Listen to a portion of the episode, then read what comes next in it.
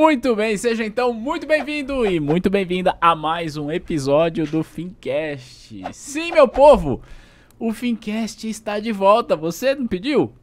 Não? Não, eu, mas sim, muita gente pediu, talvez não seja o teu caso. Mas nós voltamos aí, é, para você que não conhece, o Fincast é o podcast da T2, que tá no ar aí desde 2016. E agora a gente voltou em 2022. Por que, que a gente voltou e justamente agora? Porque a galera fala o seguinte, que o ano no Brasil só começa depois do carnaval. E a gente tá aqui para provar que isso é verdade. Eu tô com uma convidada muito especial aqui, que é a Thaís Suave. É verdade, Thaís? Thaís Suave mesmo? É verdade, Ti. Bom, primeiramente, muito feliz de estar aqui falando um pouquinho com você e é suave. É aquela coisa, né? Nome do marido, ah, então tem que ter. Eles têm maior orgulho, então é Thaís Suave. Mas é você verdade. prefere que te chame de Thaís Suave ou não? Como que você gosta? Indiferente, já estou até acostumada, entendeu? É. Então, tranquilo. Que legal, tá? Obrigado por você ter aceitado o convite. A gente tem muita coisa o que conversar, a gente tem coisas para falar da tua carreira, para falar do clube, é, enfim, tem muita coisa pra gente falar. Mas antes, eu quero só é, fazer uma introdução né, é, com o que a gente vai trazer nessa temporada do Fincast que a gente está estreando com você. Então, como eu disse no começo desse episódio, né, o Fincast é o podcast da T2, que, como eu disse, está tá no ar desde 2016. É verdade que durante a pandemia a gente parou bastante as gravações, é, mas agora a gente está retomando com a mesma com a frequência desejada. E o objetivo nosso aqui é trazer cases de carreira. É, porque quem acompanha a T2, é, você inclusive está aqui porque um dia você acompanhou a T2, eu quero inclusive falar sobre isso. Quem acompanha a gente é, predominantemente é profissional de mercado financeiro ou gostaria de ser, gostaria de ser. Então, o que a gente quer explorar aqui é, nessa temporada do Fincast é carreira. Como que as pessoas que hoje se destacam no mercado financeiro, como elas chegaram até aqui, quais foram os desafios, quais foram os medos. E é exatamente por isso que você está aqui começando essa temporada com a gente, para a gente falar muito sobre isso. E para você que está assistindo a gente, eu quero lembrar que o áudio está disponível também no Spotify, no Deezer, em qualquer plataforma de áudio. E para você que está só ouvindo a gente uma das plataformas de áudio, vem para o nosso canal do YouTube também para você ver a Tata aqui com a sua beleza explicando para a gente como é que ela chegou até aqui. Eu vou fazer um contexto para eu passar a palavra para você. A Thaís, como eu brinquei aqui, o sobrenome suave mesmo, ela é, hoje ela é a manager de comunidade aqui da T2. Ela está cuidando de um produto, de um projeto que a gente tem, que é o Clube da T2. Claro, estou sempre junto, a gente participa das aulas, mas toda a organização e dinâmica é feita por ela. Mas, claro, a gente vai falar sobre o clube, mas antes de falar sobre o clube, a gente vai falar muito sobre a trajetória. A Thaís, ela trabalhou em um grande banco, fez carreira lá e depois mudou, resolveu atuar de maneira autônoma e hoje também é assessora de investimentos. Acho que eu fiz uma apresentação bastante brava, bastante sucinta, mas ela tem uma qualidade que é uma qualidade, além de todas as qualidades, que é uma qualidade da qual eu compactuo muito. Ela é corintiana roxa. Vai, Corinthians. Vai, Corinthians. Ô, tá, vamos lá. Papo vai, papo vem. É, eu queria passar a palavra para você. Conta um pouquinho de quem é a Thaís hoje. Depois a gente entra na sua história. O que, que você faz, onde você atua, além do clube. Da... Fala do clube também, mas depois eu quero saber da trajetória. Bom, vamos lá. Bom, primeiramente, estou muito feliz de estar aqui e poder falar um pouquinho da carreira e quem sabe esse nosso bate-papo, Thiago, não inspire pessoas que já estão no mercado e também querem entrar no mercado financeiro. Então, hoje, atualmente, eu trabalho como assessora de investimento, tá? No escritório. E aí vou da claro. Flap Capital. Claro, então vou colocar aí para o pessoal ah. conhecer, seguir a gente lá no Instagram. E hoje, além da parte de atuação ali de assessoria de investimento, já tem ali alguns assessores também que a gente acaba ajudando, fazendo a liderança, e cuido também da parte educacional dentro do escritório, em relação ali a treinamento. Então, tudo que é relacionado à parte educacional do nosso escritório, eu sou a responsável. E, e Olha, manager do clube da T2. Ah, Olha que responsa e privilégio. Que legal, que legal. E você assumiu o clube da T2 agora, é, em 2022, Exato. né? Exato. No comecinho desse ano. Eu queria que você contasse para mim agora, tudo bem que eu sou suspeito, né? Se contar para mim é sacanagem, mas para quem tá assistindo a gente, é, como que tá o teu sentimento em relação a isso, em relação à comunidade? Como você tem se sentido é, em relação aos alunos que, que já fazem parte da comunidade? Conta pra gente. Ah, importante, né? Esse episódio está indo ao ar depois que a gente reabriu as inscrições. Então tem uma galera nova aí, provavelmente até nos assistindo. A galera nova no clube, provavelmente nos assistindo. Queria que você falasse um pouco sobre o seu sentimento em relação a esse projeto. Tiago, sabe presente? Esse é o sentimento que eu tenho, de realmente foi um presente. Eu sempre acredito, e acreditei a vida inteira, no poder de compartilhar conhecimento. Aí a gente vai falar um pouquinho da minha carreira. Uhum. Sempre foi aquela pessoa que vocês pediam ajuda, então eu parava tudo para fazer, ensinava. E o sentimento que eu tenho hoje no clube é que estamos todos juntos, e aí a gente fala que é o nosso propósito, de realmente criar a maior comunidade de network e de conhecimento do mercado financeiro. Onde que as pessoas se unem. E eu acho que a gente já vem sentindo isso nas aulas. Então, ontem a gente teve aula e a gente conseguiu perceber que as pessoas que estão fazendo parte têm tido esse mesmo sentimento de união, que independente de onde a gente esteja. Ah, tô no banco, tô na corretora. Não, estamos todos unidos para sermos melhores profissionais, trazer mais soluções de investimento para os nossos clientes e também melhores seres humanos. Então, realmente está sendo um prazer de verdade poder aprender com eles e passar um pouquinho que eu sei. E tu fala bem. Mas que legal. É, é, eu tô lembrando, assim, né, da aula de ontem, já que você citou, né? Que essa aula foi. É, a gente entregou ela ao vivo um dia antes da gravação desse episódio, né? Exato. Porque uh, o tempo que a gente tá gravando e publicando é outro. Mas por que, que eu tô falando isso? Porque foi muito legal a gente ver o sentimento das pessoas, né? Cara, tem, tem o Érito, que é consultor independente. Tem o Paulo, que trabalha no Bradesco. Depois tem a Lauriane, que foi pro Itaú. Saiu do Bradesco, foi pro Itaú. É, depois tem a Lídia de Cooperativa. Então, assim, tô citando alguns nomes, eu vou esquecer de algumas. Enfim, Giovanni, Marcelo, tem muita gente lá. Mas, assim, é, eu quis citá-los nominalmente aqui. É, e até para quem eu não citei, por favor, me perdoe. Mas o objetivo é pra gente é, mostrar que o clube é uma comunidade onde a gente se conhece, a gente se fala, a gente para pra conversar um no outro, um, um, um olhando pro outro. E isso traz pra gente é, esse processo de identificação e de ajuda mútua, né? Porque como você falou, cara, tem gente de bancão, tem gente de cooperativa, tem gente de corretora, tem gente independente e tá todo mundo com o mesmo propósito, todo mundo se ajudando. É, tem o Diego, inclusive, que você fez uma reunião com ele para falar sobre operações estruturadas e tudo mais. Mas enfim, é, o objetivo aqui é é a gente, claro, é, referendar o trabalho que a gente está fazendo no clube, com, com fortalecendo essa comunidade, que sim, será a maior comunidade, comunidade mesmo de profissionais de mercado financeiro, não tenho a menor dúvida disso. E agora, tá, é, eu queria voltar um pouco na linha do tempo sua, tá? É, eu sei que você certamente nasceu corintiano, porque a gente nasce, Exato. mas você não nasceu é, assessora de investimentos, você não, Não, nasceu especialista, você não nasceu CFP, você não nasceu CE, você não nasceu nada disso. Então, eu queria é, voltar bastante na sua linha do tempo, assim. Quando você começou a se despertar por ponto de vista profissional, é, o que, que você pensava? Você já deseja- desejava trabalhar no mercado financeiro? Caiu por acidente? Como é que foi? Bem lá o início, sim, terminando o ensino médio, como é que foi essa parada pra você? Ti, é, eu vim de. Falando efetivamente de ensino médio, então eu vim de comunidade pobre, por Uhum. assim dizer. Então, lá do extremo do interior de Guarulhos. Então, ali bem. De onde você? Pimentas, então. Sério que você é dos Pimentas? Sério. A dos Thaís, Pimentas. minha esposa, que é tua xará, é dos Pimentas. Aí, tá vendo? Por isso que a gente é gente boa, a nossa origem é boa, entendeu? É apimentada. Então, tinha uma origem realmente muito humilde. E aí, você falou do ensino médio, já me veio uma, uma situação na cabeça. E, eu, bom, se veio, eu vou falar, né? Eu lembro muito bem que a escola que eu estudava era uma escola que era considerada uma das melhores escolas ali da região e ficava ali próximo de São Miguel.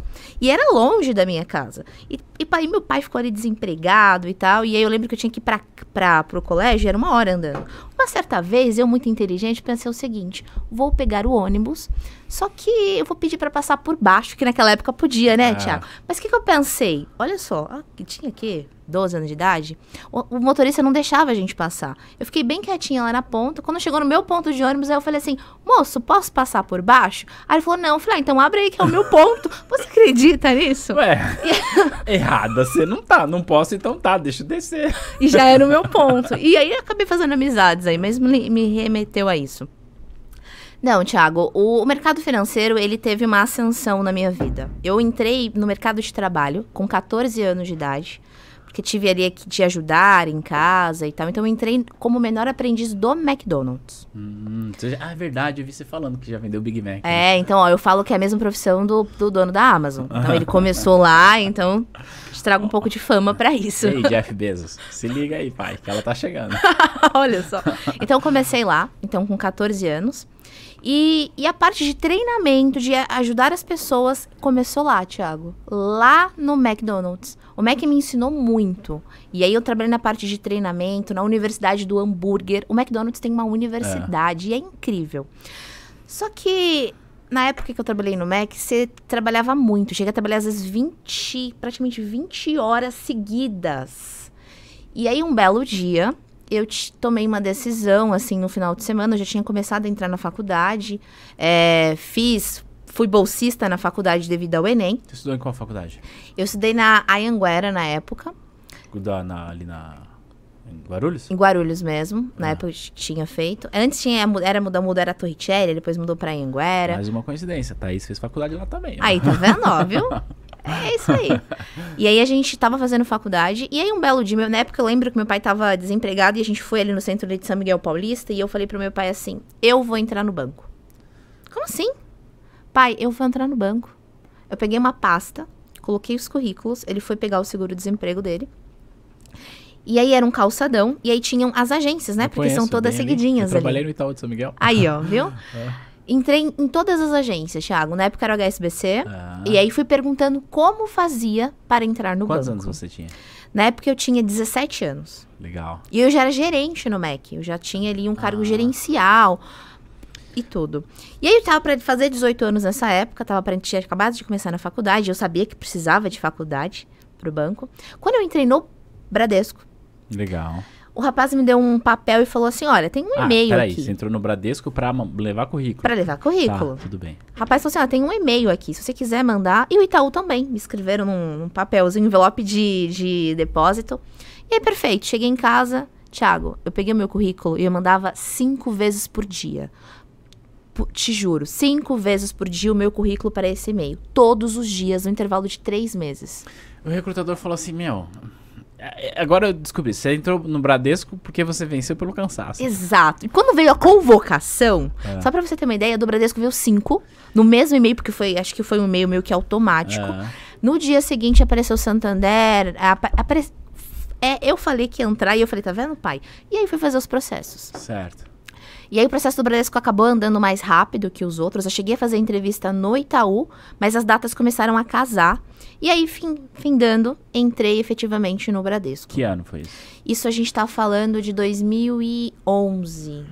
Ah, legal. 2011. É o ano que eu estava saindo do Itaú aí, mas Aí, bem. tá vendo? É. E uma coisa engraçada, quando eu entrei no banco, eu não entrei na agência.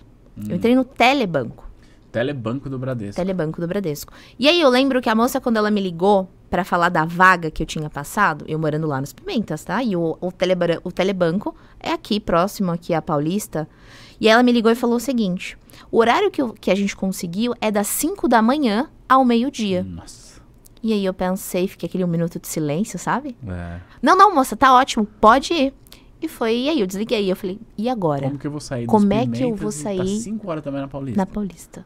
Ah, Thiago, na vida a gente dá um jeito pra tudo, É, né? Quem quer dar um jeito. E aí eu ah, tinha uma lotação que passava três e meia da manhã. Hum.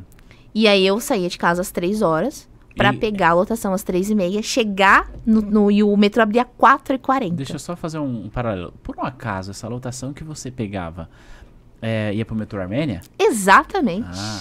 Por que que a gente tá falando das coincidências aqui? o pai da Thaís, minha esposa, é motorista de lotação e na época ele trabalhava na linha que ia lá de onde você mora pro Armênia. Pois Talvez é, tá vendo?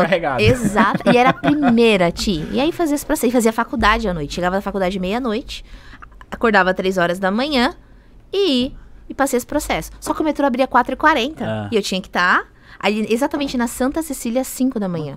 Chegava atrasado todos os dias, né? Claro, Não é. tinha jeito. É. Mas aos, aos poucos as coisas foram se acertando. Depois eu passei pro atendimento às agências. Nisso, dentro do banco, eu já descobri algo que podia mudar a minha carreira. Uhum. Teve um diretor do banco, e aí eu vou até citar o nome dele aqui porque o cara era espetacular, que era o Luca. Ele Como é? veio. Luca do quê? Luca Cavalcante. Luca Cavalcante. O editor, corta pra mim aqui que eu quero falar com o Luca Cavalcante. Ei, Luca Cavalcante, se você estiver vendo esse episódio, você é um convidado do Fincast para vir contar a tua história do mercado financeiro. E parabéns aí por ter sido esse gestor incrível, porque você formou essa mulher poderosa no mercado. Ó, vai virar um corte e vou mandar lá pra mesa dele. Ó, e ele é diretor grandão lá no banco. Ó, quero você aqui, hein? É o cara. E aí ele tava num processo dentro ali do, do telebanco de que os profissionais tinham que se certificar para pegar o trem da carreira. Olha que loucura. E a gente via profissional lá, Thiago, com 10, 12 anos, atendendo o cliente no headphone e era queria fazer pra vida toda. É. Então você começava a observar, eu falava, eu não quero ficar esse povo aí não, 10 anos a mesma coisa? Não, não, não. E aí foi onde eu conheci o que era certificação, o que eram os rankings de venda, e aí as coisas foram acontecendo. Oito meses depois, fui pra agência. Que agência que era? Eu fui pra 0154, Guarulhos Centro. Eu já tava mais perto de Já casa. perto de casa. Eu tô te perguntando essas coisas, tá? Com bastante detalhes, porque os detalhes importam, sabe por quê? É, porque quando a gente tá é, olhando a trajetória de uma outra pessoa no mercado financeiro, ou em qualquer, qualquer área, na verdade, né? A gente tende a fazer uma comparação injusta, que é, eu comparo é, os resultados que aquela pessoa conquistou com é, o trabalho árduo que eu estou tendo. O pessoal fala de comparar o palco da outra pessoa com os meus bastidores, né? Tem gente que fala isso. E por isso que eu tô te perguntando um detalhe, porque eu quero saber dos bastidores mesmo. Qual foi os perrengues que você E passou? passei muitos. É. Comecei com perrengue na agência mesmo, quando fiz a entrevista pra entrar, já estando dentro do banco, que o rapaz perguntou da o, meu chefe ali na época, perguntou qual onde eu morava. E eu disse que morava nos Pimentas. Sabe o que ele me falou, Thiago? Mas lá é muito perigoso pra você vir trabalhar na agência, né? Você acredita? Acredito. Aí eu falei assim: "Não, mas aí eu, eu tomo cuidado". Foi exatamente ali a reação. Ah, Então, você vê às vezes que você passa por situações. Então, esse foi um primeiro perrengue, por assim dizer. Na agência, Thiago, e aí o processo de a certificação já foi nos ajudando ali. qual certificação você tirou primeiro? CPA 10, né? Temos que começar pela pela Certo. cab- E é o que o banco estava cobrando. Então eu Certo. descobri que para ser promovida no banco, eu tinha que tirar CPA 10. Uhum. E aí na época a gente se juntou com uma galera e aí estudamos e tiramos a certificação. Legal. Fiquei no consignado, vendendo seguro para velhinho, tá? É, bastante É, coisa. É desafiador essa, essa função. É, fiquei bastante tempo, mas eu gostava, sabia? Não, não, não é ruim, é desafiador pra caramba, né? E- mas não é ruim. E aí, o crescimento dentro da agência foi muito rápido. Muito rápido. Eu não sei porque a gente trabalhava também na... Naquela época, era a nona agência mais em- de maior valor pro banco em relação a resultado do Caramba. Brasil. Então, era uma baita agência. E a gente era agência mega, tinha regional em cima. Então, você tinha uma visibilidade também. Hum. E aí, fui pra parte de... em- onde você fazia ali a assistência à pessoa física, mas foi muito rápido. Porque logo na sequência, Thiago, apareceu uma. Tinha na época uma gerente, na época a gente chamava que era PJ3, e o assistente dela foi promovido. E aí eu caí de gaiato como assistente PJ, Assistente e aí foi o primeiro dia que eu chorei no Por banco. Por que você chorou? Porque era a maior carteira da regional, Aham. a princípio, eu não sabia nada, e a galera que trabalhou aí na parte PJ pode falar que quando você vem da pessoa física é outro mundo. É outro mundo. Eu passei por isso. Eu saí da, de gerente PF e fui pra gerente pessoa física. Gente, não, é outra. ô, eu saí de gerente PF e fui pra PJ, é outra pagada. E tinha uma, uma situação que todo mundo falava, ah, fica- tinha medo da gerente que era que eu ia ser assistente. E aí juntou aquilo tudo. Mas o que, que eu pensei em fazer? Tiago, meu primeiro dia como assistente, eu imprimi todos os normativos de produtos do banco. Vamos ler essas paradas. Grampeei tudo e levei pra casa. Passei as noites e noites entendendo como eram os processos. Aham. E posso te falar? Foi a minha maior, eh, eu diria, escola. Ali passar ali por vários perrengues de cheque ter sumido, de devedora que não foi feita. Já passei de empréstimos para cliente que você não aliena É, o veículo, já passei por vários perrengues. Mas eu diria que ele foi o meu maior aprendizado em crescimento Uhum. com as pessoas e profissional. E a minha gerente que disseram que ela era, ela fez toda a diferença também na minha carreira. Que Então, legal. passando por esse processo aí. Aí, Tiago, quando eu estava como assistente, eu comecei a pensar o seguinte: tá, eu preciso crescer. E eu sempre pensei que no banco eu queria ter esse tipo de crescimento. E eu via que o conhecimento é que ia fazer que eu pudesse alcançar esses objetivos. Certo. Foi quando eu comecei a estudar para CPA 20, na época. E tiremos, tirei a CPA 20 e na sequência, isso a gente tá falando de 2016, 2017, eu fui Opa. procurar qual era Ah. a certificação que era condizente. E aí eu vi que era a CEA. Certo. E aí apareceram umas pessoas aí na minha vida que tá na minha frente aqui hoje. e nessa época, quando a gente tirou a CEA, é, teve bastante preconceito das pessoas Na agência. na agência. Porque você tava estudando pra CEA. Porque eu tava estudando pra CEA. Conta mais sobre isso. Tiago, eu cheguei a ouvir do meu gerente geral, na época, que se eu tivesse, se eu tivesse a CEA ou não, o meu cargo não mudaria. E não faria diferença, porque ele não tinha. O regional não tinha. Por que O você- diretor não tem. Nossa, como você é ousada e você quer tirar essa Por que, que você quer ter? Ah. E aí, esse, a gente às vezes é meio movido por esses sentimentos, né? É. De que a gente quer ter mesmo pra provar. É. E foi isso que aconteceu. E tá tudo bem, né? Mesmo que tenha sido esse sentimento, né? Mas foi um pouco. E aí tinha um outro, ah, um outro colega e a gente se juntou pra estudar pra CEA. Eu Uhum. tinha acabado de casar na época. E meu marido falou: Você não quer ter vida social. E eu só estudava. Porque nem na HP naquela época eu tinha que, aquele manejo, por Aham. assim dizer. E aí eu lembro que a gente achou na internet, eu sempre fui favorável a estudos online e de você se auto-preparar. Achei um curso. E aí falei, ah, vou decorar as questões, que deve ser igual CPA 20. Ah. Peguei lá o questionário, decorei tudo, Thiago, me achando. Fui tirar a CE aqui na Paulista. Adivinha o que aconteceu? Obviamente, você foi reprovado. Bombou. É claro que eu bombei. E aí, eu lembro que a gente ficou tão. Porque já tinha um sentimento ruim das pessoas ali da nossa agência que nos julgavam por estar fazendo algo diferente. É. E aí não deu certo. E, e a gente foi pra um shopping, olha um shopping aqui da Paulista, e praticamente a gente começou ali a. Tava muito triste, e aí eu joguei na internet assim: como passar na CEA. Você colocou isso no Google. Exatamente no Nossa, Google. que coincidência. Eu acho que você deve ter caído num site aí. Passar na CPA foi o site que eu caí. Nossa. E aí foi onde eu conheci hoje o que é a T2 e que na época era o passar na CPA. Certo. E qual foi teu sentimento ali? O que, que você viu? Eu queria. É, porque hoje a gente se conhece e tudo mais, você tá junto. Mas eu queria entender o que passou na tua cabeça naquele momento que você o olhou pra aquilo. Eu queria passar. Tava escrito que ia passar na CEA, na CPA. Eu queria.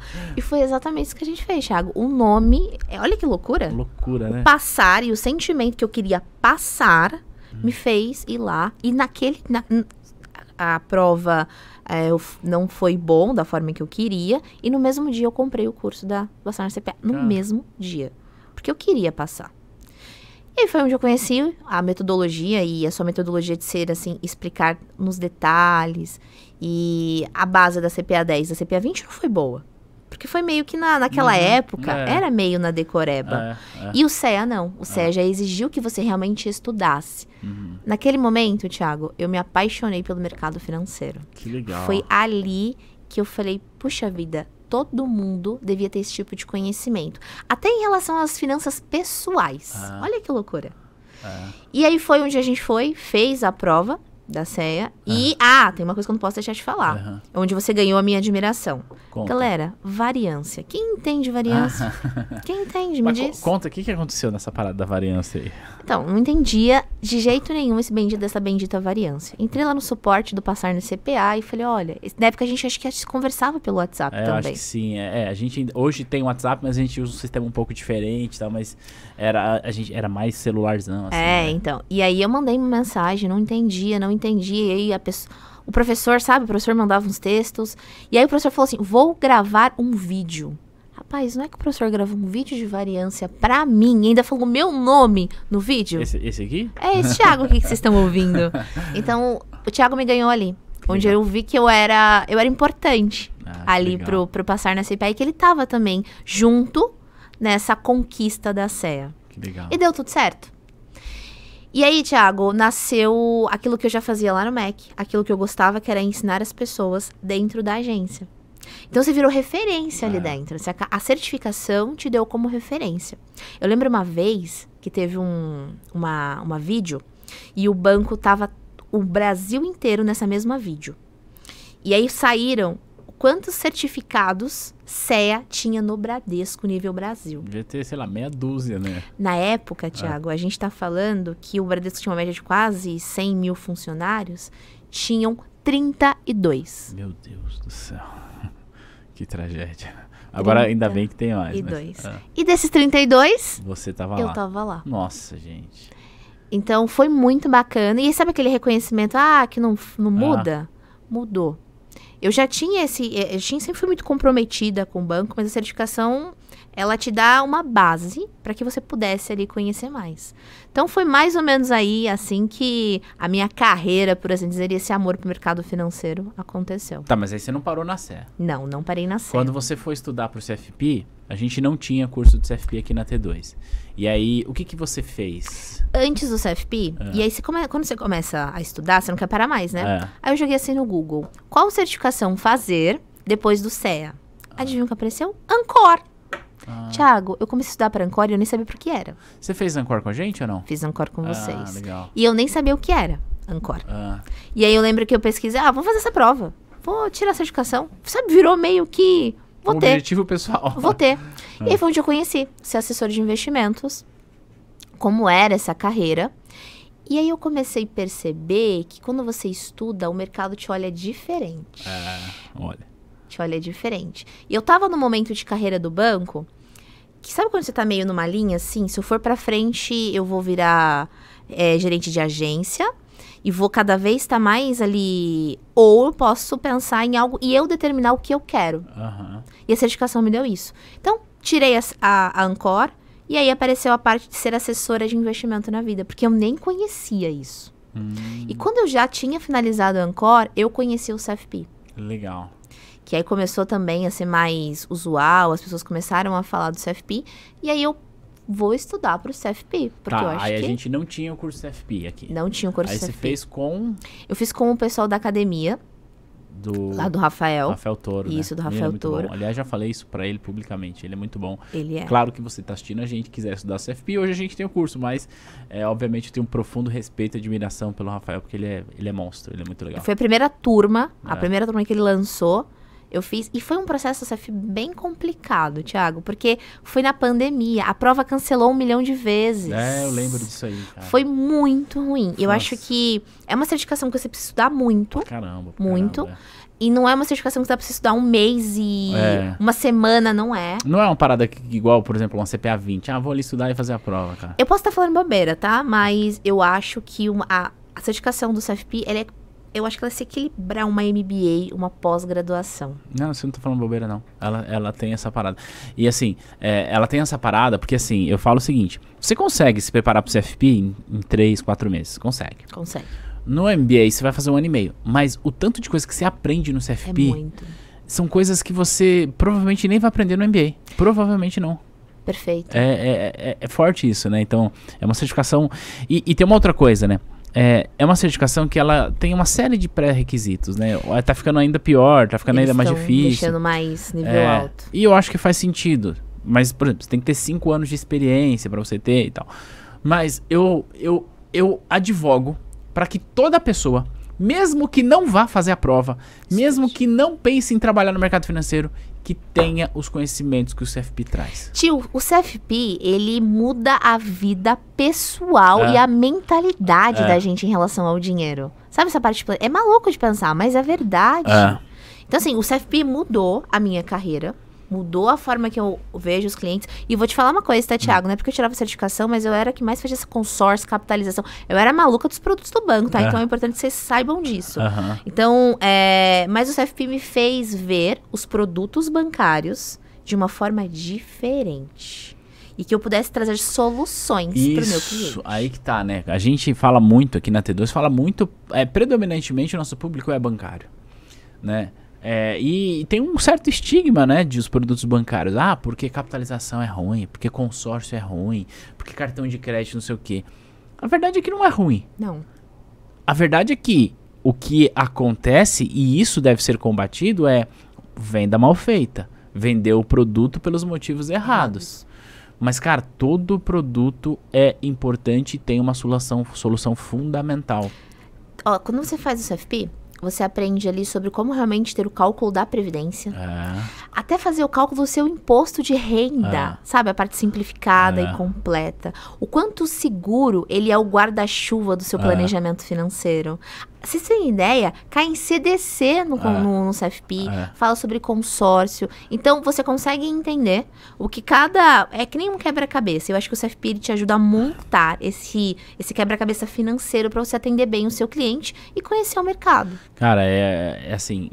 Pra mim também foi uma mudança de chave estudar pro CFP, assim. foi muito, muito forte. Mas, voltando pra tua trajetória.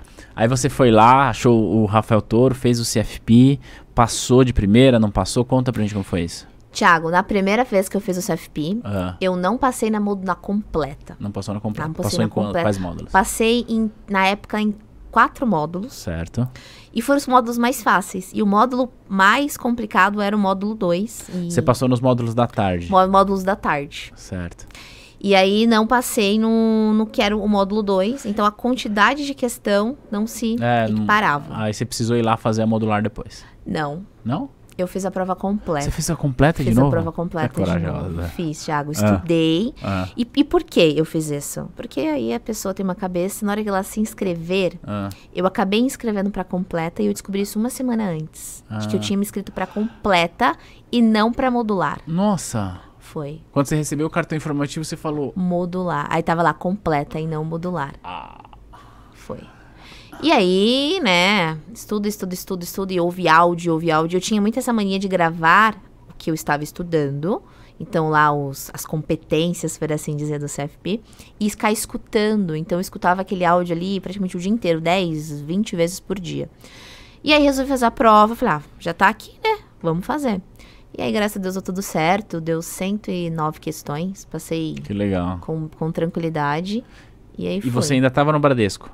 Tio, eu já tinha virado assessora de investimento. Tá, mas não vamos pular essa história, não. Como é que foi isso? Essa é parte importante. Essa, é, essa parte é Então, bastante antes do importante. CFP, você saiu do Bradesco e foi virar assessora. Vamos lá, vamos voltar um pouquinho. Uhum. O que, que aconteceu, Thiago? Quando, e eu acho que as pessoas vão se identificar muito com isso que eu vou falar.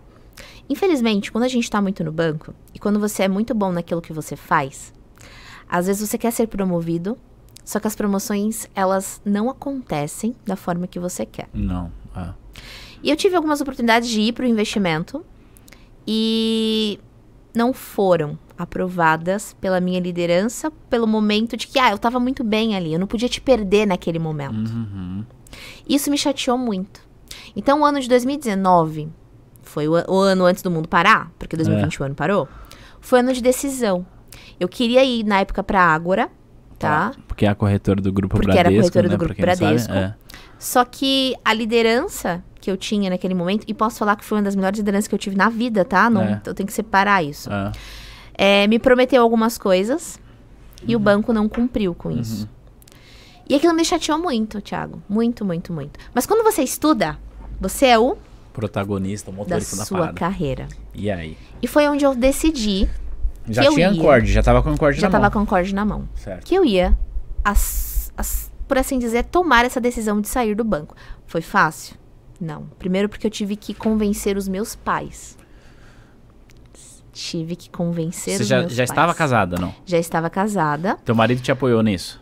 No começo, não muito, porque ele também trabalhava no banco. Ah, certo. Então você teve um desafio duplo, que era convencer o teu marido e os teus pais. E depois o meu gerente. e toda a minha equipe. Foi bem complicado. Certo. Então, mas o primeiro passo foi convencer o meu pai. Então, eu realmente, eu lembro que eu chamei ele pra conversar. E, pare- ah, mas antes do marido, mas é que pai é uma coisa. Eu precisava Não, sim, o disso. marido você se entende ali, né, e tal, mas é, o pai tem, um, tem um- também uma parada emocional Sabe por quê, disso, Ti? né? Quando eu entrei no banco, meu pai levou o crachá do É. banco pra mostrar pros amigos dele da empresa. Sim, eu passei, eu passei por isso.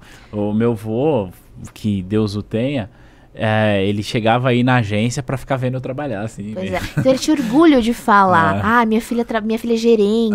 É, sim. Então, e aí eu fui, eu desenhei pra ele. Falei, pai, eu quero mais. O banco nesse momento está me limitando.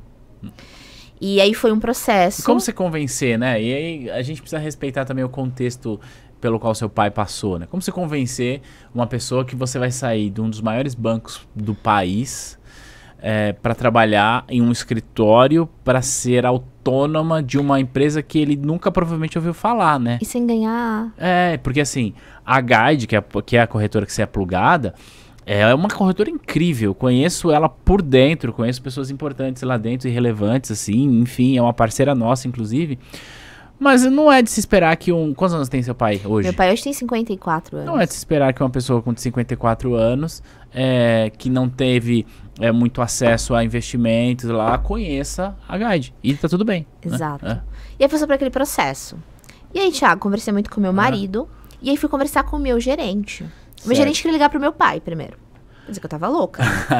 Porque meu pai fazia serviço de manutenção na agência. Meu pai é eletricista. Então, e meu pai falou: você tá louca. O meu gerente, você tá louca. O meu gerente me chamou pra jantar, junto com o meu marido, à noite, pra convencer o meu marido a, internar não me você. deixar sair do banco. Então, foi assim, foi um, foi um processo bem complicado de Certo. saída. Mas um belo dia, eu desci na mesa do, do meu gerente, vou falar também o nome dele, Félix. Eu disse, você sabe que eu, né, Aí, gosto Félix, muito de você. hein?" Quero ver você aqui pra contar a tua história, hein? É, e a história dele é sensacional, incrível. Tá aberto o convite, Félix. Vem aqui no Fincast contar a tua história. E ele faz parte disso. Eu falei assim, chefe, eu, a gente chamava assim, chefe, eu quero mais. Você sabe disso. Aí ele olhou pra mim, você tem certeza do que você tá querendo fazer? Loucura, né? Foi, Thiago. Aí eu falei assim, eu preciso tentar. Se não der certo, eu volto. Não pro Bradesco, mas eu volto pro outro banco. Sim. Não tem problema. Aí ele fez uma comparação que foi muito engraçado. Ele, e ele é do interior. Aí ele falou assim: você parece aqueles galinhos. Que tem um galinho da granja e o galinho do terreiro. Certo. O galinho da granja é que nem o- é, é- é o que eu me sinto, que eu vou colocando alimento e eu gosto ali de estar aquele, com o meu alimentinho prontinho. Mas não, você quer ser do terreiro, você quer ser livre, né? Eu falei, é, chefe, é isso que Ah. eu quero ser. Aí ele olhou pra mim, eu vou pensar. Resumindo, entramos num acordo onde ele tinha uma premiação pra ganhar. E eu falei, então a gente vai se ajudar, eu vou te ajudar a ganhar essa premiação. E aí você me faz o desligamento. E aí, Thiago, foi mais ou menos isso que aconteceu, né? No dia, a gente combinou data, no dia Ah. 29 de fevereiro, 28 de fevereiro, pra ser mais exato, De? de 2020, antes do mundo parar. Aham. 2020, é, ele, a gente ganhou uma premiação que o banco tinha acabado de começar, o PDE, que o Bradesco agora paga, né? Uhum. Valor. Então a gente, eu tinha acabado de receber o PDE. E aí ele ia me desligar. Só que antes dele me desligar, o meu regional tinha mudado. E meu regional sentou comigo e falou: Ó, eu te dou uma agência pra você poder lá ser a PJ3. Na sequência, você tem a opção de ser ali a imediata, é. gerente de agência, você tem um PA. Aí na época eu falei pra ele assim: olha, seu Cláudio, eu agradeço. Se a gente tivesse conversado isso, sei lá, seis meses atrás, mas eu já dei a minha palavra lá. Você já tava conversada com a Flap? Eu já tinha conhecido a Dani Eduardo em outubro de 2019. Uhum. Primeiramente, a Guide nos achou no LinkedIn. Foi eu mais um amigo, é, mais o Marcos, que saímos do banco na época. É, achou no LinkedIn e nos plugou com a Daniela e o Eduardo, que tinham acabado de fundar efetivamente a Flap e que estavam procurando sócios para crescer o negócio. E era em Guarulhos, a cidade que eu nasci, por assim dizer, a cidade que eu queria crescer. Então foi, foi algo que meio que me balançou Uhum. por assim dizer, mas teve esse processo de decisão. Então eu converse, fiquei convers, estava conversada com a Daniela Eduardo em outubro e eu saí do banco em fevereiro. Certo. E aí foi onde teve uma festa linda de despedida, fizeram retrospectiva, tinha até um troféuzinho de Aham. muito obrigada. Então eu tenho um carinho pelo Sim. o banco e principalmente pela instituição Bradesco, Uhum. porque da onde eu vim Formou que eu você, me né? formei, a- o profissional que eu sou, Thiago, eu devo muito àquela instituição Uhum. e a profissionais incríveis que eu trabalhei por lá. Eu tinha um gerente, aí eu falava, Fabiano, você é o cara, hein? Ele falava assim, águia tem que andar com águia. É isso aí. Então, eu assim, o banco foi uma. É, o pessoal fala, ah, você é muito puxa-saco do banco, até na hora de comprar as ações. Eu falo, tem que comprar meu banquinho mesmo. É, eu tenho um carinho muito grande pelaquela instituição e vou sempre ter. E aí foi onde comecei essa assessoria de investimento. Certo. Tiago, no começo, foi, pasmem, mas foi assustador. Assustador. Porque eu saí de uma agência onde praticamente eu fazia. o- não, Eu não sei se é a melhor palavra, mas eu já tinha ali. é, eu tava na minha zona de Você conforto. estava em casa, super tava em confortável, casa. faço o que eu quero, eu entendo todos os processos. Você tem noção? Às vezes chegava os feriados, eu falava assim pro meu chefe: quantos consórcios você quer que eu faça pra me dar quatro ou três dias? Você tem. Então, assim, eu E tinha. você uma já sabia abertura- até pra quem você ia ligar pra Eu fazer tinha, seu eu tinha ah, consórcios assinados na gaveta de cliente. Eu tinha minha carteira muito bem. Foram nove anos na mesma agência. Então eu tinha minha carteira muito bem mapeada. Todas. Ah, já fiz muito, muita capitalização, galera. Já, já vendi muita cap. Muita mesmo. Mas pelos motivos certos ou pelos motivos errados? Sendo extremamente honesta, É. Thiago. Muitas vezes pelos motivos errados. Ah, eu também. Que bom, me senti mais confortável. Mas é Muitas- assim, é, até fazer um comentário sobre isso, né? É, o profissional que tá lá no banco, é, muitas das vezes ele é, ele é colocado em uma condição, e aí eu não quero é, pousar de vítima, não é isso, mas ele é colocado numa condição que por muitas vezes ele precisa vender os produtos pelo motivo errado. Eu, eu, eu, eu compreendo isso, sabe? Mas sabe o que, que eu pensava? Ah. Quando, por exemplo, assim, eu fazia um capital de giro e, por assim, colocava ali para o cliente uma capitalização, Uhum. é, eu tinha o prazer de aprovar aquele crédito para que o meu cliente ele crescesse. É. E ele visse isso como uma forma, Thiago, de que ele estava poupando e, e- e eu, eu, eu acreditava mesmo Ah, nisso. De que ele tinha lá na frente um valor para resgatar para ajudar ele no momento que ele precisasse. Ah. Então, é, isso me consolava É, um pouco. E, e- tá, isso aí a gente pode entrar até num papo mais, mais filosófico, né? Assim, porque quando a gente tá falando de investimentos, que é o que a gente fala muito hoje, pô, tu lida com o cliente investidor hoje lá no, no escritório. Esse cliente não tem dificuldade de poupar dinheiro. Exato. Ele não tem a menor dificuldade, então ele pega parte do dinheiro dele e aloca lá em um produto que faz mais sentido para ele.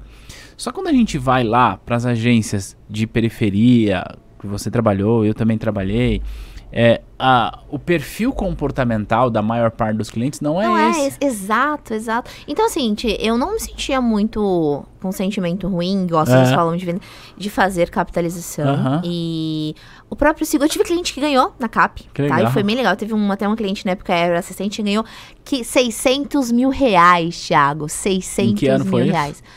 Reais. 2000, acho que 2013, 14. Porra, 600 mil reais. 600 mil. essa Aí foi engraçado que quando Ah. a gente foi falar pra ele, ah, o senhor ganhou 600 mil reais, só que você tem que pagar 100 mil de imposto, tá? Aí ele falou, não tem problema, eu ganhei Ah. 500 mil. Ah. Então, paguei prêmios. Ah. A parte de seguro também, eu sempre acreditei muito em seguro. Certo. Então, eu não tinha esse, esse sentimento, ah, tô fazendo algo ruim pro Uhum. cliente. Eu tentava explicar da melhor forma possível pra que ele entendesse.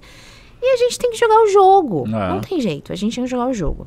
E aí, voltando pra esse momento de vida da. Quando eu saí do banco, eu saí no dia 29 de fevereiro de 2020. Chegou na flap e falou, meu No Deus. dia 2, é 2 ou 3 de fevereiro, que foi numa segunda-feira. Chegamos já. Foi sair pra ir mesmo, pra Não, Flap. 2 de fevereiro ou de março? Março, março.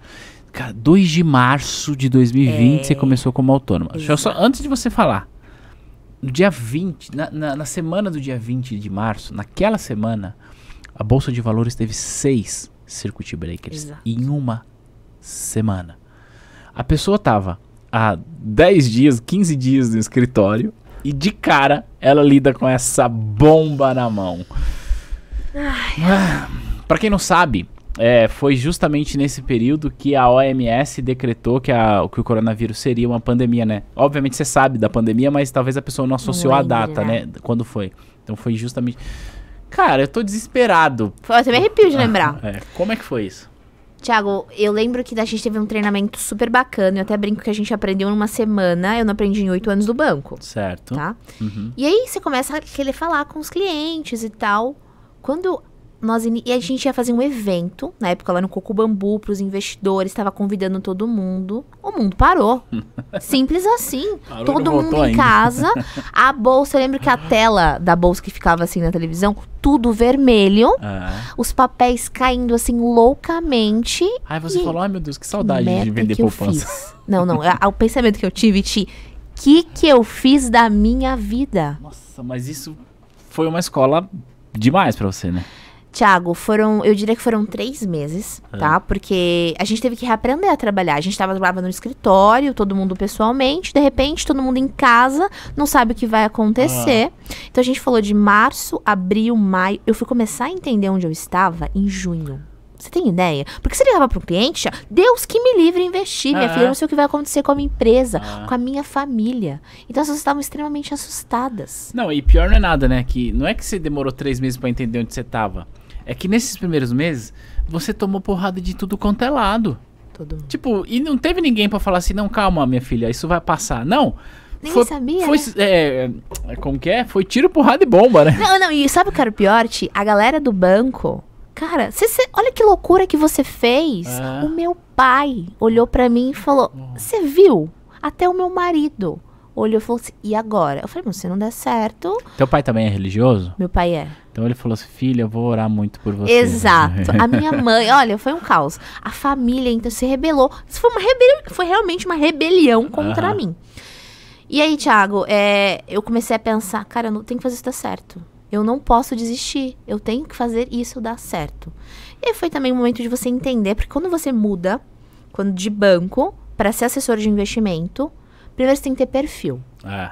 Não é qualquer pessoa Ah. que tá dentro de uma instituição e que pode mudar a sua carreira. É, e, e só, um- só uma observação com isso, tá? É, desculpa te cortar. Não, imagina. De fato, não é qualquer pessoa. Mas também é importante que a gente frisar que não tem nada de errado Não. você não ser E essa pessoa. exatamente. E tá tudo bem. Você pode ser um baita CLT pro resto da vida. Tá tudo Ó, bem. eu trabalhei, eu trabalho e tem pessoas Ah. aqui que eu falo muito lá no escritório. Cara, ele seria excepcional assessor. Mas ele gosta de receber o salário dele todo mês. e tá do tudo bem. VA, do É. Cara, e tá tudo, Tá tudo bem. bem. Ah, ah. E eu vou te falar, respeito profissional da mesma forma. O banco, ele é uma instituição que você cresce como pessoa. É. Te dá o, por exemplo, conforto para sua família. É. Porque se a gente for falar, o bancário não ganha mal em Não. comparação às profissões que a gente tem no Brasil. Não, é, é. né? Todo mundo sonha em trabalhar no banco, É. por assim dizer, quando é, É. adolescente. Então, foi um processo muito complicado, Thiago, muito complicado emocionalmente. E entender também o que era ser assessora. Pessoal, eu recebi salário de 22 reais. Você chegou a receber remuneração no mês de 22 reais. Thiago, eu cheguei a, a. A Dani chegou a me falar assim, ó. Tá, a gente só paga remuneração acima de 80 reais. Vamos somar os meses? Eu passei três meses recebendo 22 reais. 25 reais. Então Por mês. Por mês. Sabe o que que você trabalhar o mês inteiro e receber 22 reais? Como você explicou isso na sua casa? Ai, tia, eu falei assim: você confia em mim? Vai dar certo. Era isso que eu pensava. Foi, foi muito desafiador. Extremamente desafiador. Mas quando, quando a gente conversou lá no escritório, e, é, e acho que é importante a gente falar isso. Hoje a gente vive num um momento que o agente autônomo, ele tá, tá sendo falado muito. Só que, infelizmente, muitas das pessoas não dizem o que é a realidade É, exato, exato. de ser assessor de investimento. Isso, eu adoro falar isso. Então, e tem que ser falado, Tem que falar. né? Mas a Dani foi muito honesta lá no começo. Ela tinha meio que me preparado que nos primeiros seis meses eu não ia ver Acordo de a cor do dinheiro. Ah. Mas que eu tinha que ter resiliência e que se e propôs a tipo, me, me colocasse ali, trabalhasse direitinho, eu ia construir algo. E é o que eu mais acredito, em construção. E foi isso, Thiago, a construção. E aí, pra receber um salário de mil reais, ah, demorou uns cinco meses pra receber um salário de mil reais. Você tem ideia? Tenho. E eu não tinha convênio, tá? É, não tem nada. Não tinha é nada. autônomo. E nem do meu marido eu podia entrar, que tinha que estar na declaração de R dele. Ah, E eu não estava na declaração de R dele naquele momento. caramba. Então foram bem, foram momentos bem complicados. É, emocionalmente, porque o, emo ah, o emocional te fala, ah, eu tava lá, eu tava tão feliz com o meu CLT, É, então, com a minha ah. equipe, e agora eu mudei pra algo completamente novo. É. E aí você vai começando a estudar. E aí É. foi onde o estudo que fez a diferença na minha ca- e o CFP. Aí o CFP entrou. Aí o CFP entrou. Aí o CFP entrou. Até porque lá na, na Flap vocês têm uma parada de, de falar de, de assessoria, mas uma assessoria mais full, né? Mais completa. É, a Dani fala muito que é o tailor made, que é Nossa. feito, ó, chique, né? Mercado. Não, e fora que você entrou no mercado financeiro, Thiago, parecia um precisava de um glossário embaixo. Porque ou para falar inglês e com palavras assim que você nunca viu na vida. É, isso aí. E então, falando um pouquinho do que a gente faz lá hoje, é, não é o investir por investir. Não é a rentabilidade. É realmente entender as necessidades do meu cliente como um todo. Então, a gente conversa com o cliente, quer entender os medos, as inseguranças dele, quer entender como é que funciona essa questão familiar, porque aí entra a parte tributária, a parte sucessória. Então, quando a gente fala de. Não é somente, ah, vou colocar num CDB, no fundo A, vou comprar ação A. Não, é um planejamento de vida mesmo do meu cliente. Então, essa é a nossa linha e o nosso DNA quando a gente fala da Flap, Que legal. que é o CFP. Que é o CFP. E aí você está dois anos lá, já tem carteira de cliente, já tá voando a carreira. E aí, com dois anos, além disso, você começou a dar. Antes de vir pro clube, você começou Antes a dar aulas. Eu já dava aula na agência, Thiago. Pulei, tá vendo? Vou É. falando, ó. Quando eu tirei o CEA, você acaba virando referência ali. É. Então, as pessoas começavam a se juntar pra gente dar aula, né? Dava eu e aula e o Marcos, que também tinha CEA. E a gente dava aula pra pessoal da agência, pra eles passarem na CPA 20, na CPA 10. E a gente até mesmo montou ali aulas de via vídeo pra poder passar pras pessoas. Então, quando eu saí do banco, eu também queria participar e ajudar as pessoas a tirarem certificações. Que legal. Ah, é, cara, isso é muito legal, porque tem muita coisa que você está falando que eu me identifico também, né? O meu processo de educação também começou quando eu ainda trabalhava no banco, né? De, de educar outras pessoas e tal, então eu me identifico muito com isso. Dois anos depois, estamos aqui. Estamos aqui. É, até porque, inclusive, esse episódio está indo ao ar no comecinho de março de 2022, portanto, dois, dois anos, anos de depois. Parabéns. Não morri, tá? Sobrevivi. tá dando certo. As coisas estão acontecendo. Ah, não, e para além disso, você hoje também desenvolve essa, esse braço educacional importante. Dentro do que, escritório. Dentro do escritório e dentro da T2, que respeite a tua história. Por favor, né? É um privilégio estar aí participando disso. Que legal, tá? Muito incrível. Eu, eu sempre é, eu fico refletindo sobre isso, mais uma vez, né? Porque, como a gente falou, como eu falei, é, quando a gente olha para a trajetória de uma pessoa no mercado financeiro, a gente não sabe das dores. Só que a gente sabe das nossas dores. E a gente tem a ilusão de que a grama do vizinho é mais verde. E não é. Então, o meu objetivo aqui é mostrar que a tua grama é cinza. Muito. apesar de você. A minha também é cinza, sabe? É, hoje é, eu tenho uma exposição um pouco maior em razão do meu trabalho por causa do Instagram. Inclusive, você também está fazendo isso muito bem. É, e as pessoas tendem a olhar e falar: Poxa, o Thiago cara, quando eu crescer eu quero ser igual a ele. Obviamente eu falo isso com bastante humildade, no sentido de que eu acabo influenciando claro, algumas pessoas, me influenciou. né? Mas ninguém sabe dos perrengues que a gente passa, né? Então é legal a gente compartilhar para dizer assim para quem tá assistindo e tá ouvindo a gente. Eu não sei que tipo de dificuldade você tá enfrentando ou que você vai enfrentar. Mas eu posso dizer que se você for resiliente, se você for persistente, com certeza essa fase vai passar e você vai se orgulhar daquilo que você é capaz de construir, assim como a Thaís está compartilhando e assim como eu também é, tenho orgulho daquilo que eu construí, mesmo passando por muitas dificuldades. E é muito legal a gente reestrear o T2, a, o Fincast, é, reestrear com a tua história, sabe, tá? É, tem uma coisa que eu gosto bastante de falar. Eu, eu tenho uma, uma visão é, econômica bastante liberal as pessoas podem ser livres para fazer o que elas querem do ponto de vista econômico e tal.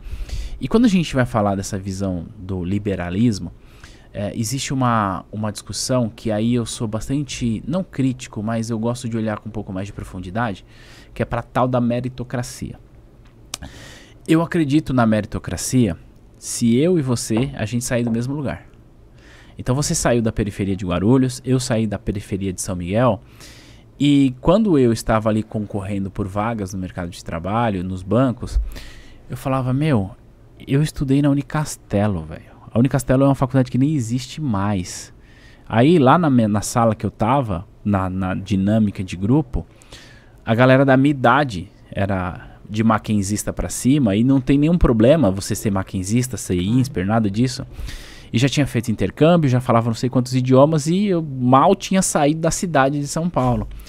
Então não é uma competição justa nesse sentido, né?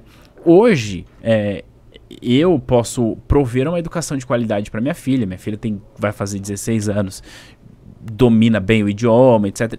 É uma realidade um pouco diferente. É, talvez a minha filha seja o maquinzista dentro desse cenário. Mas por que, que eu estou falando da meritocracia? Porque apesar de eu acreditar nesse lance de meritocracia, a gente precisa reconhecer as diferenças das origens das pessoas. E essas diferenças envolvem tudo: diferença social, diferença, diferença racial, diferença de identidade e de identidade de gênero. Tudo isso envolve, a gente precisa olhar para isso, né, com responsabilidade. E por que, que eu estou entrando nesse discurso que, que não era a proposta disso aqui? Para dizer o seguinte: que independente de qual seja a tua origem, você pode construir uma jornada da qual você tem orgulho e você possa orgulhar as pessoas ao teu redor. Não vai ser tão fácil quanto é para alguém que, ah, não precisou trabalhar no McDonald's para ajudar a família em casa. O meu primeiro emprego foi com 15 anos no supermercado para ajudar minha família em casa. Não vai ser tão fácil, mas é possível. Você está aqui para provar que isso é possível, né? Tia, você vai muito feliz em relação a essa parte da meritocracia. Isso eu já até entrei uma vez em uma discussão com algumas pessoas e eu acredito efetivamente nisso. Eu acho que a meritocracia ela existe, é. só que as condições não são iguais para todo mundo, né? Exato. Você falou, ah, eu, quando eu entrei no MEC, meu salário era R$1,86 por hora. Você tem ideia? R$1,86 por hora? O que, que, você faz? Você não compra. Mas pensa, pensa bem. Se você trabalhasse 22 horas, você ia ganhar mais do que 22 reais. Que um mês, né? Verdade. Boa, Thiago. Não tinha para pensar nisso. Mas é, as condições não são iguais. Exato. E é claro que a gente pode E, e vai chegar. Só que depende muito do esforço. A gente tem que se esforçar muito Sim. mais, por É, assim dizer, pra gente exato. alcançar. Mas é possível. Eu realmente vim de origem bem humilde. É, minha mãe é costureira, meu pai é eletricista. Eu não posso falar que passei a necessidade, mas a gente passa vontade, Ah, né? é, claro. E, e querer dar o melhor pra sua família sempre foi o gás. Eu falo muito pro meu marido e brinco que eu não sei se eu, eu não sei se a resiliência é a minha maior qualidade, mas eu não gosto de desistir das coisas. E, e a parte de ser assessora, Thiago, e até veio um convite na época do Itaú pra ganhar 15 mil reais por mês pra ser PJ. Aquilo mexeu um pouquinho com a minha cabeça. Eu lembro que foi em julho de 2020, ali, naquela sequência. Mas eu acredito em algo de construção e legado. Eu precisava construir. Eu saí do banco para construir aquilo. Em legado. É, eu, eu falava pro meu cliente de construção. Eu tava lá fazendo reunião para ele que ele tinha que construir o, o patrimônio É. dele, o planejamento dele. Por que, que eu ia simplesmente ia desistir e virar as costas para aquilo que eu falei para ele? Então, é isso que você falou a respeito de meritocracia. Eu concordo plenamente. As nossas condições, elas não são iguais. Uhum. Mas quando a gente tem força de vontade, é, a gente vai fazer o nosso melhor. Isso, fazer o melhor que você pode com o recurso que você As tem. condições que você tem. É. E, e, Thiago, muitas das vezes a gente olha o outro e fala, ah, olha onde o outro chegou. Mas você não vê o que.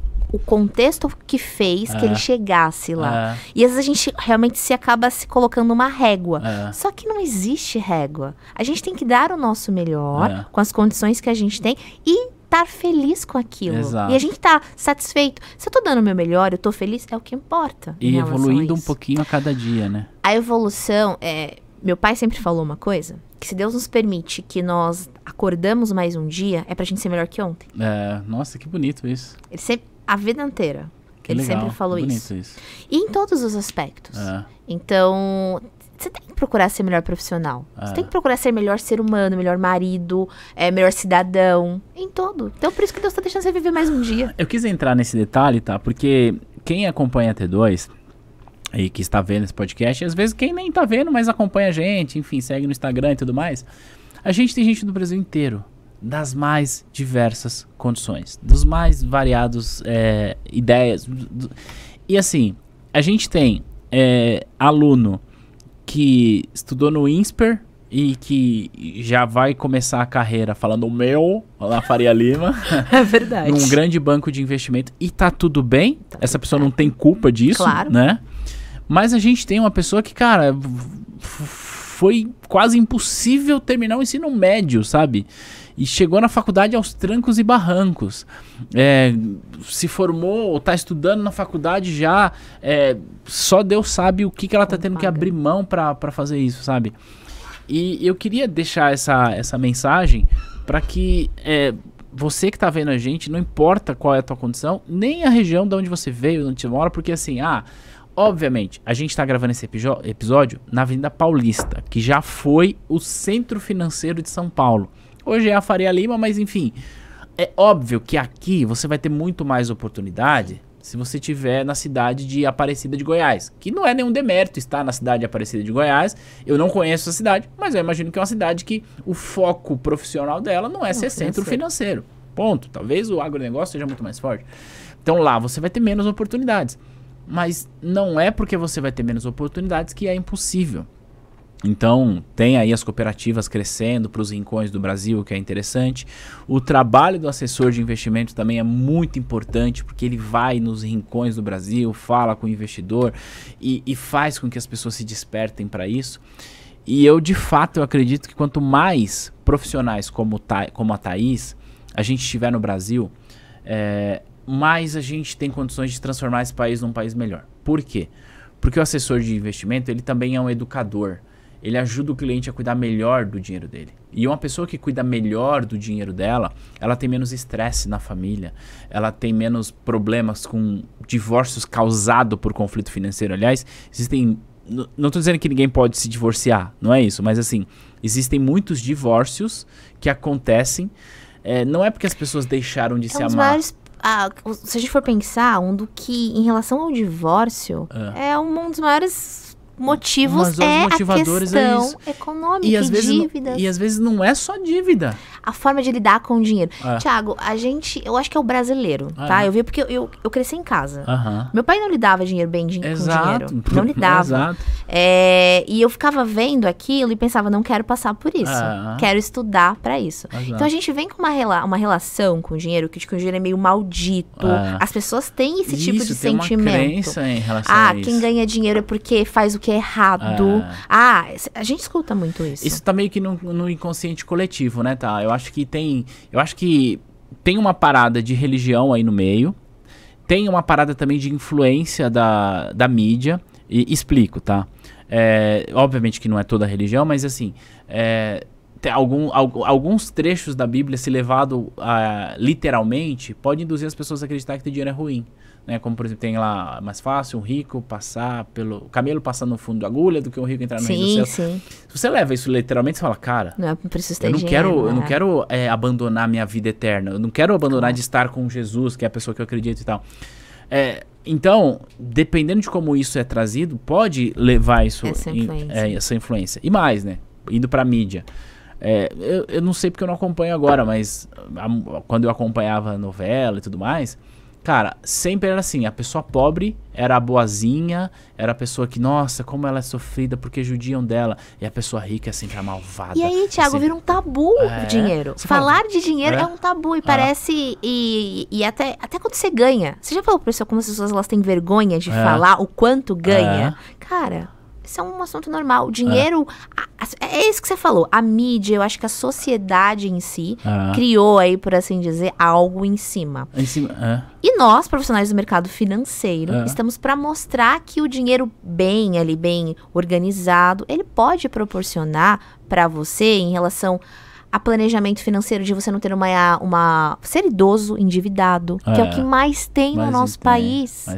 Eu sei porque eu trabalhei muito com isso. Então você vê aonde a gente chega, o É. nosso trabalho social É, exato, é nisso. importante então é, é isso que eu gosto e por isso que eu amo o que eu faço. É, eu acredito muito é, nisso, na- na- no que o dinheiro é capaz de fazer com as pessoas.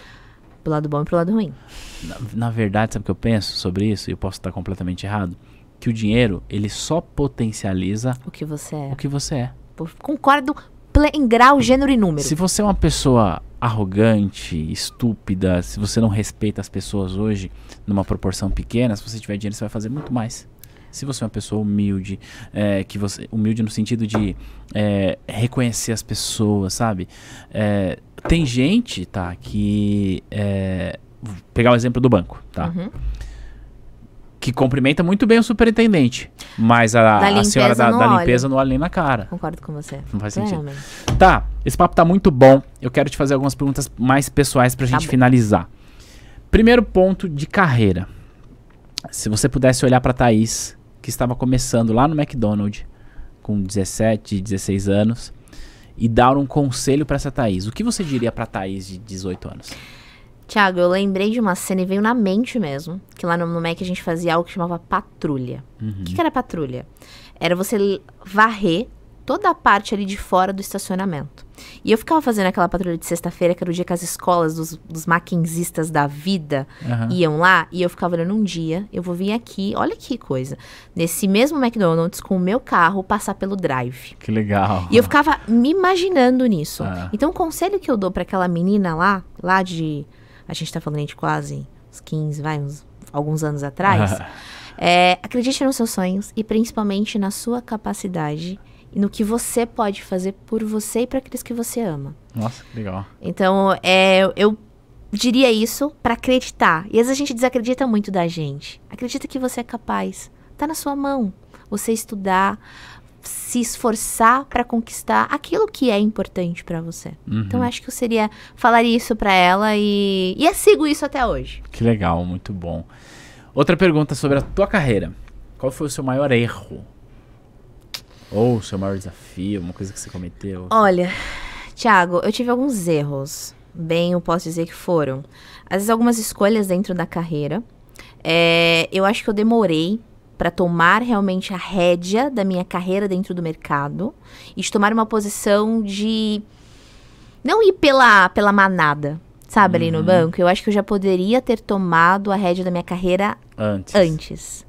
Mas a Então- gente é influenciado pelo meio, né? Exato. E, a- e sabe qual é o problema? Quando a gente tá dentro de uma instituição, a gente acha que se a gente sair, a gente vai passar fome. É. Tem- Não é maluco? Você já ouviu essa frase assim? Será que tem vida fora do banco? Ah, muito, eu falava isso. E eu brincava assim, eu falava, eu não vou, eu falava que eu não morrer no Mac, eu também não vou morrer no banco. Ah, Então eu, eu penso nesse sentido. É, que eu poderia ter acertado melhor o time. Porque passei por um momento complicado depois. Mas aprendizado, né? É tudo na vida é aprendizado. show. É. Agora fala de um acerto, uma coisa que você se orgulha pra caramba, assim. Te sabe como acerto? É, eu acredito muito no poder que as pessoas, principalmente a nossa parte profissional, a liderança tem. Certo. É, eu passei por, apesar de ser uma agência muito grande, eu passei por muitos bons líderes. Muitos bons líderes. E eu acho que ouvir pessoas que estavam ali como liderança, ouvir conselhos e abraçar um mentor. Sabe ter um mentor? Uhum. Então eu, eu me orgulho muito de ser humilde, porque quando eu cheguei no quando eu saí da- do banco, eu sabia tudo que eu tava fazendo. Quando eu cheguei pra essa assessora, era uma bosta, literalmente. É. Então, assim, você ter um mentor e ser humilde o suficiente pra ouvir. E ter o, um orgulho da minha mãe, por exemplo, olhar e que nem o postzinho que você colocou, e isso falar, ah, professora, e mesmo falar, a minha professora. Ó, até eu embarguei. É. Então é isso, de construir e mudar a vida das pessoas. Porque a Nossa, gente que muda legal. a vida das pessoas Ah. através do mercado e através do conhecimento. É isso que a gente tá fazendo lá no clube, hein? É. Estamos mudando e inspirando as pessoas. E é legal a gente falar sobre isso, porque assim, eu, eu tá, eu não gosto, eu não gosto de é, de um certo romantismo que, que existe na internet. Vou te explicar. É, ah, eu estou aqui só pra mudar a tua vida, só pra Não é. te ajudar. Pra Não ganhar é. dinheiro também. Não, e não é, e pra mudar a tua também, né? Por exemplo, a T2. Cara, eu genuinamente acredito que quando eu paro pra gravar um vídeo pro YouTube, pra fazer uma aula e tal, eu genuinamente sei que eu estou ajudando. E Ponto. tá. Sei que eu tô. Só que é o seguinte, eu tô ajudando e eu acredito, eu gosto disso, mas eu tô ajudando porque eu também sou ajudado com isso. Esse que é a o vida lance. é uma troca, É, Thiago. é. Você dá e É. você quer receber. Exato. Não adianta. Então, é, é nesse sentido mesmo. Imagina quando- é quando você começa a ter um É. relacionamento. Você quer só lá e falar eu te amo, você quer ouvir o eu também. É. No e na internet também não é, É, no, diferente. no meio de trabalho. Por que eu tô falando isso? Porque o clube. É, o nosso engajamento no clube, na nossa comunidade, é, eu definitivamente eu acredito que a gente consegue mudar a vida das pessoas lá. Mas a gente não tá lá só Não, por não é eles. só por É eles. por eles também. Mas é porque isso também muda a nossa vida, porque a gente ensina, a gente aprende, as conexões que a gente cria. Então, esse processo de educação que você falou, que é que de fato é forte isso e muda a vida das pessoas, eu tô falando isso pra dizer o seguinte: além de mudar a vida das pessoas, muda a sua também, né? A gente tem esse privilégio, né, Ti, Né? de ajudar as pessoas Ah. e ser ajudado por fazer aquilo que a gente acredita de verdade. Então, esse que você falou genuinamente. Ontem, eu não lembro se foi o José que falou. Ele falou assim: ah, eu saio do banco e eu tô me sentindo assim, esgotado, esgotado. uma coisa assim, é? E, e numa quinta noite, 8 horas da noite, que é Ah. o horário da nossa aula, pessoal. Você, você quer deitar no sofá, você quer assistir um filme, você quer fazer qualquer outra coisa. É, É. exato, com o bebê. Ah, E eles estavam lá. Ah. E aí eles falaram é como se recarregassem Ah. as baterias. é. Então, eu acho que não tem sentimento a gente que tá ali se esforçando pra tentar de, gra- de gratidão, de que é gratificante ouvir aquilo daquelas pessoas. Então, é nesse sentido que a gente contribui pra melhorar a vida dos profissionais que acreditam no nosso trabalho. É muito bom. E melhora a vida deles e eles vão multiplicar isso para a vida de outras pessoas, né? Certa vez eu falei isso para uma pessoa é, que foi essa é uma reflexão que eu tive. A, a T2, é, quando a gente começou, que era passar na CPA que você falou e tal, a gente tinha uma empresa que fornecia uma certa tecnologia pra gente, que hoje não presta mais esse serviço e tal, mas a gente estava bem no começo. E aí a gente recebeu um, um depoimento de uma aluna que passou na prova, ela estava para ser desligada do Itaú, ela mora em Teresina, eu lembro até hoje. Eu só não vou falar o nome dela por, por para preservá-la, né? Porque ela estava passando por uma situação bastante desafiadora e ela seria mandada embora se ela não passasse na prova. Aí ela estudou, passou na prova, tá no Itaú até hoje, ela segue a gente no Instagram, às vezes eu vejo ela lá e tal. E aí eu falei pra esse rapaz que eu conheci ele, falei, cara, você não sabe, mas eu vou te contar uma história. Graças ao, é porque ele era um fornecedor de tecnologia nossa. Graças ao seu trabalho, tem uma família lá no Piauí, que você não tem ideia de quem é, que a provedora da família não perdeu o emprego. E ela vai conseguir conseguir trazer comida para casa com segurança, o plano de saúde da filha, a escola da filha e tudo mais. E essa pessoa falou, cara, aí eu fui contar essa história, falou assim, a gente não tem noção do impacto que a gente causa. Então, quando a gente está falando do clube e que alguém vai lá, aprende alguma coisa pra gente e pratica no outro dia e ajuda o cliente, isso vira um ciclo virtuoso sem fim. Sem fim. Porque um ajuda o outro e a gente vai crescendo essa Não é? roda. Por isso que eu acredito que a gente pode sim mudar o Brasil é, com a educação é, e com a educação de qualidade. Uma pergunta bastante pessoal. Manda lá. Um ídolo, uma referência. Tiago, eu acho que se eu falar de referência, eu não posso deixar de falar familiar. Certo. Eu lembro muito, e aí a minha, a minha referência é a minha avó, certo. que com 23 filhos que teve, né? E só que só ficaram nove, mas sempre foi muito. Eu acho que eu sou muito parecida com ela nesse ligado no 220. Ela é viva ainda? Não é mais. Não. É, mas eu tinha e conversava muito bem. Eu lembro que ela era fanzaça do Silvio Santos. Ah. Então eu vejo ela como uma grande referência. E os meus pais, né? O meu pai, apesar do jeito, né? Sempre. Não, não adianta. A gente, um fruto não cai longe do pé. É isso aí. Então, se eu pensar nisso. E todas as pessoas que passaram de liderança na minha vida em relação e que me ajudaram. Então, é isso que eu tenho como referência. Então, por exemplo, o Félix, que a gente comentou, É. a própria Daniela, que é a minha mentora lá no, no- no escritório. Então, são pessoas que eu tenho ali como referência. É que quando eu penso em ídolo, aí eu vou muito longe, assim, nessas ideias de pessoas que eu não efetivamente conheci. Então, quando a gente vê o lado ruim e o lado bom, É. a gente meio que dá uma equilibrada. Legal. Como é o nome da sua avó? Maria de Lourdes. Se você tivesse a oportunidade de perguntar alguma coisa hoje pra senhora Maria de Lourdes, pra sua vozinha, o que você perguntaria pra ela? Olha, vó, como é que a senhora conseguiu? Com tanto filho ter tempo pra cuidar de todo mundo, resolver tudo. Porque a, a Mulher Maravilha ela deve ter, porque eu É. não tô tendo, não, viu, Thiago? eu juro por Deus que eu acho que, agora sem, é, sem brincadeira, é, eu acho que qual era o, o que, que dava essa força que ela tinha? Porque era uma mulher extremamente forte. Extremamente forte. Pra ela não tinha tempo ruim. Que legal. Então eu acho que eu seria essa, essa pergunta. Já sei de onde que saiu toda essa força. né? Tomara, hein? Tá, que papo incrível. Eu quero muito te agradecer pelo seu tempo. Mais uma vez você estar aqui, é, reestreando né, a temporada do Fincast. Imagino que a gente vá, é, ao longo de 2022, criar tantos outros episódios, fazer a coisa crescer. E eu quero te convidar para estar aqui quantas vezes você quiser. Poxa vida, E mais, legal, eu quero te convidar também para estar aqui quando a gente estiver entrevistando outras pessoas. Olha que incrível, galera. Fala se não é pra gente, é importante. Tiago, tô muito feliz em fazer parte. É, você falou aí de mudar a vida das pessoas, você mudou a minha. Legal. A, a T2, na época, passar na CPA, a sua, a sua desenvoltura, de você sempre falar, você sempre falou, não seja o Zé Provinha. É, Lembra Zé dessa? Provinha, não seja Zé Provinha. Saia, e seja realmente o protagonista Saia da sua- superfície aqui. Exato, saia da superfície, seja realmente o protagonista da sua carreira. Então, profissionais como você, vocês não têm, é, não têm ideia de quanto vocês impactam a vida das pessoas. Legal. Então, quero agradecer e tô muito feliz em fazer parte disso. É realmente uma realização de quase um sonho de estar aqui e poder também contribuir com isso. Que legal, a gente vai fazer isso ainda. O clube ser muito grande, como você fala isso todos os dias, eu gosto dessa Compromisso, energia. hein? Compromisso. A maior comunidade de profissionais de mercado financeiro do Brasil. A gente vai construir isso. Exatamente. Obrigado pelo seu tempo mais uma vez. Para você que está vendo esse episódio, qual que é o seu Instagram, tá? Meu Instagram tá Thaís SP Suave, galera. Eu tenho que pôr lá porque é Thaís Silva Pereira Sua- é SP de Silva Pereira e o Suave do meu marido, né? Pra ele ficar orgulhoso. Se fosse você, colocava Thaís S C C P depois suave. Pra colocar do Ah. Corinthians. Obrigado para você que tá vendo esse episódio. É, deixa aqui um comentário sobre a sua percepção. Vai seguir a Thaís no Instagram e vem participar do Clube da T2 para você ter aulas ao vivo e prática toda semana. A gente vai se ver no próximo material. Beijo, tchau. Dá um beijo ali. Tchau, galera. Tchau, tchau.